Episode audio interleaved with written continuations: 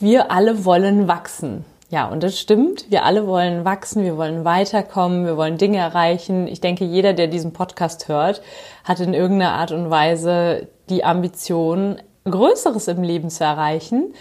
Und Wachstum, was bedeutet Wachstum? Wachstum bedeutet Ziele zu erreichen. Und Ziele bestehen immer in einer Veränderung des Status quo. Startup Schule der Podcast für Unternehmer und Unternehmer des eigenen Lebens. Es ist Zeit zum Durchstarten und vielleicht braucht es nur diesen einen Anstoß, der dir deinen unternehmerischen Traum und dein selbstbestimmtes Leben ermöglicht. Hallo und herzlich willkommen zu einer neuen Startup Schule Podcast Folge. Heute mal wieder eine Solo Folge. Oh mein Gott, meine Startup-Class hat begonnen. Wir hatten ein wunderbares Kick-Off mit 16 Teilnehmerinnen und Teilnehmern und ich strahle, falls du das YouTube-Video gerade siehst, meine Augen strahlen. Warum? Weil ich einfach nur fasziniert bin von so viel tollen Persönlichkeiten, die dabei sind und die entschieden haben, ihr Business an den Start zu bringen und ja, ein Fundament für eigenes Business aufzubauen. Wir werden euch da auf jeden Fall auf dem Laufenden halten, sei es auf Instagram oder hier im Podcast. Ja, und ich habe viel über eine bestimmte Formel gesprochen, auch beim Kickoff. Und ich sage immer so schön den liebevollen Arschtritt, dieses Wort ist einfach so lustig, äh, gegeben. Und auch dieser wird heute eine Rolle spielen in dieser Folge. Die Folge heißt Die Erfolgsformel für Veränderung. Und was dieser liebevolle Arschtritt da zu suchen hat, das erfahrt ihr gleich. Was diese Folge soll, ja, also Erfolgsformel, das hört sich ja häufig wie so ein leeres Versprechen an. Wir sagen immer, es gibt keine Erfolgsformel, es gibt kein Rezept für den Erfolg. Nur weil ich den Weg gegangen bin, heißt es nicht, dass auch du ihn gehen sollst. Und ich bin der festen Überzeugung, dass das teilweise auch richtig ist, du immer auch gucken solltest, was passt für mich. Aber es gibt bestimmte Prinzipien, wenn du sie beachtest, dass sie auch absolut Sinn machen und schon vielen Menschen weitergeholfen haben. Was meine ich damit? Diese Formel, von der ich spreche, habe ich aus dem Buch Leading Simple von Boris Grundl. Ich liebe dieses Buch, das hat mir unglaublich weitergeholfen. Und Meiner Meinung nach ist diese Formel zumindest sehr treffend für den Großteil der Menschen. Also diese Formel hat schon sehr, sehr vielen Menschen weitergeholfen. Und für mich, als ich sie gehört habe, ich habe sie gehört auch nachdem ich für mich Veränderungen äh, erreicht habe, Veränderungen kreiert habe und vergangene Ziele erreicht habe, die habe ich mir angeguckt, habe geguckt, wie habe ich sie erreicht, was war da so für mich ausschlaggebend und das hat absolut Sinn gemacht. Ich habe diese Erfolgsformel darauf gelegt und habe gemerkt, ja, diese Formel aus dem Buch, die trifft für mich absolut zu. Und diese Formel würde ich hier heute gerne auseinanderpflücken. Dieses Buch im Übrigen ist eine tolle Empfehlung. Kann ich nur jedem, der irgendwie vorhat, sich selbst führen zu lernen, aber auch eben andere führen zu lernen. Für die Person ist das Buch auf jeden Fall ganz, ganz große Klasse. Und ich möchte eben diese eine Formel rausgreifen aus dem Buch und diese hier auseinanderpflücken. A. B. möchte ich dir verraten, warum diese so kraftvoll ist und C. wie du sie für dich nutzen kannst. Wunderbar, wenn das gut klingt, würde ich starten und zwar mit dem Satz, wir alle wollen wachsen. Ja, und das stimmt. Wir alle wollen wachsen, wir wollen weiterkommen, wir wollen Dinge erreichen. Ich denke, jeder, der diesen Podcast hört, hat in irgendeiner Art und Weise die Ambition, Größeres im Leben zu erreichen. Und Wachstum, was bedeutet Wachstum? Wachstum bedeutet Ziele zu erreichen. Und Ziele bestehen immer in einer Veränderung des Status quo. Du bist gerade an Punkt A, möchtest zu Punkt B. Punkt A ist dein Status quo und um zu Punkt B zu kommen, bedarf es einer Veränderung. Ja, also wenn du bei Punkt B angelangt bist, ist irgendwas anders, hat sich irgendwas verändert. Und Veränderung stellt sich erst dann ein, wenn, ich drücke das jetzt mal mathematisch aus, Mathe war jetzt nie unbedingt mein Lieblingsfach, aber ich drücke das mal mathematisch aus, Veränderung, du darfst im Übrigen mitschreiben, wie heißt es doch so schön, wer schreibt, der bleibt, also du darfst gerne mitschreiben, Veränderung gleich Plan plus Häufigkeit plus emotionale Intensität. Was ich damit meine, nehmen wir uns den ersten Punkt vor. Veränderung. Warum bringt Ziele zu erreichen immer auch eine Veränderung mit sich? Beziehungsweise warum braucht es eine Veränderung? Ich bin der Meinung, nehmen wir jetzt mal ein Business-Ziel.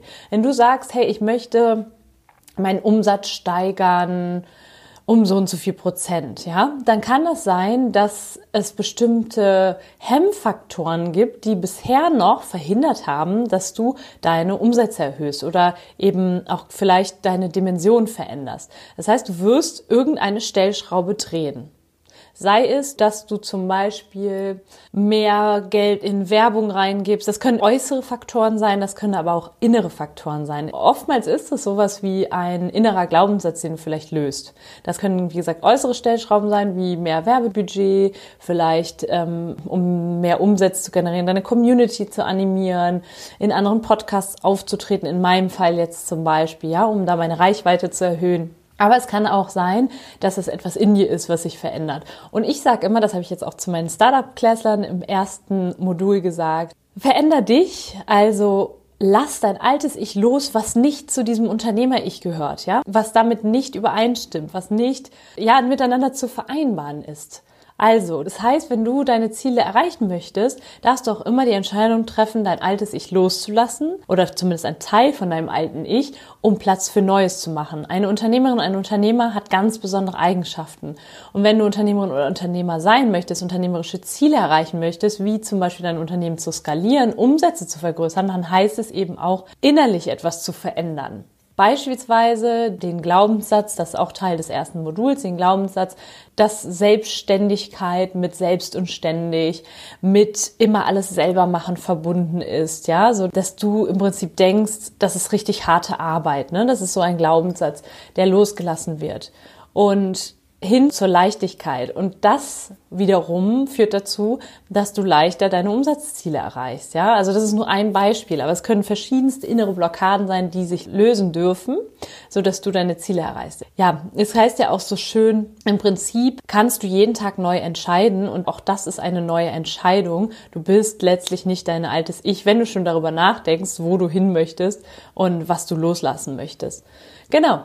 Also, Veränderung, Status quo ist immer Punkt A, du möchtest ja zu Punkt B und meistens bringt das in irgendeiner Art und Weise eine innere oder äußere Veränderung mit sich. Punkt Nummer zwei, der Plan. Also, nochmal die Formel Veränderung gleich Plan plus Häufigkeit plus emotionale Intensität.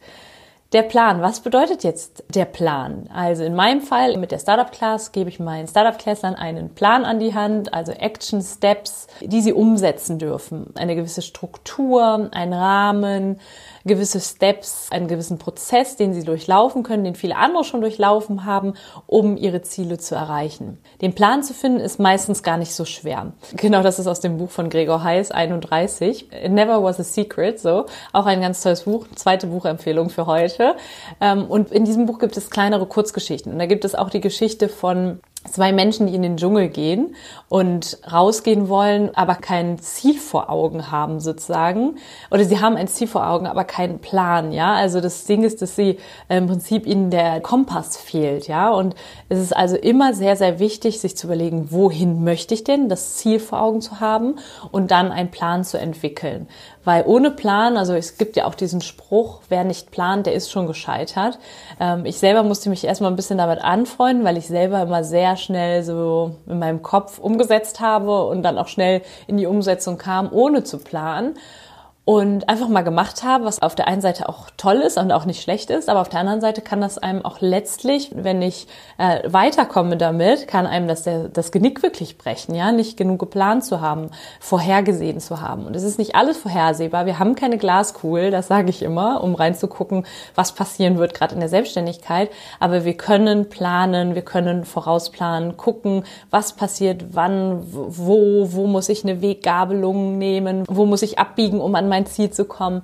Und Pläne gibt es da draußen zu Genüge. Das sind Online-Kurse, du hast Mentoren, die dir Pläne an die Hand geben können, du kannst ganz alleine deinen Plan entwickeln. Meistens ist es effizienter, auch wirklich zu gucken, ähm, gibt es nicht schon Menschen, die den Weg schon gegangen sind, die mir einfach ihren Plan geben können, den ich dann individuell auf mich anpasse. Also meistens ist es nicht der Plan, an dem es scheitert, an den Plänen mangelt es meistens nicht. Woran mangelt es denn aber dann? Und das ist Punkt Nummer drei, die Häufigkeit. Die Formel hast du jetzt hoffentlich schon aufgeschrieben, gerade in der Zwischenzeit. Noch einmal Veränderung gleich Plan plus Häufigkeit plus emotionale Intensität. Und der dritte Punkt ist eben die Häufigkeit. Heißt es jetzt Disziplin? Da bin ich ja immer so ein bisschen zwiegespalten. Das Wort mag ich jetzt nicht unbedingt so gerne, aber letztlich kommt es darauf hinaus, dass wenn du den Plan hast und weißt, was funktioniert, es immer wieder zu machen. Auch in dem Buch von Gregor Heiß gibt es auch eine unglaublich tolle Geschichte, ähm, und zwar zum Thema Kaltakquise.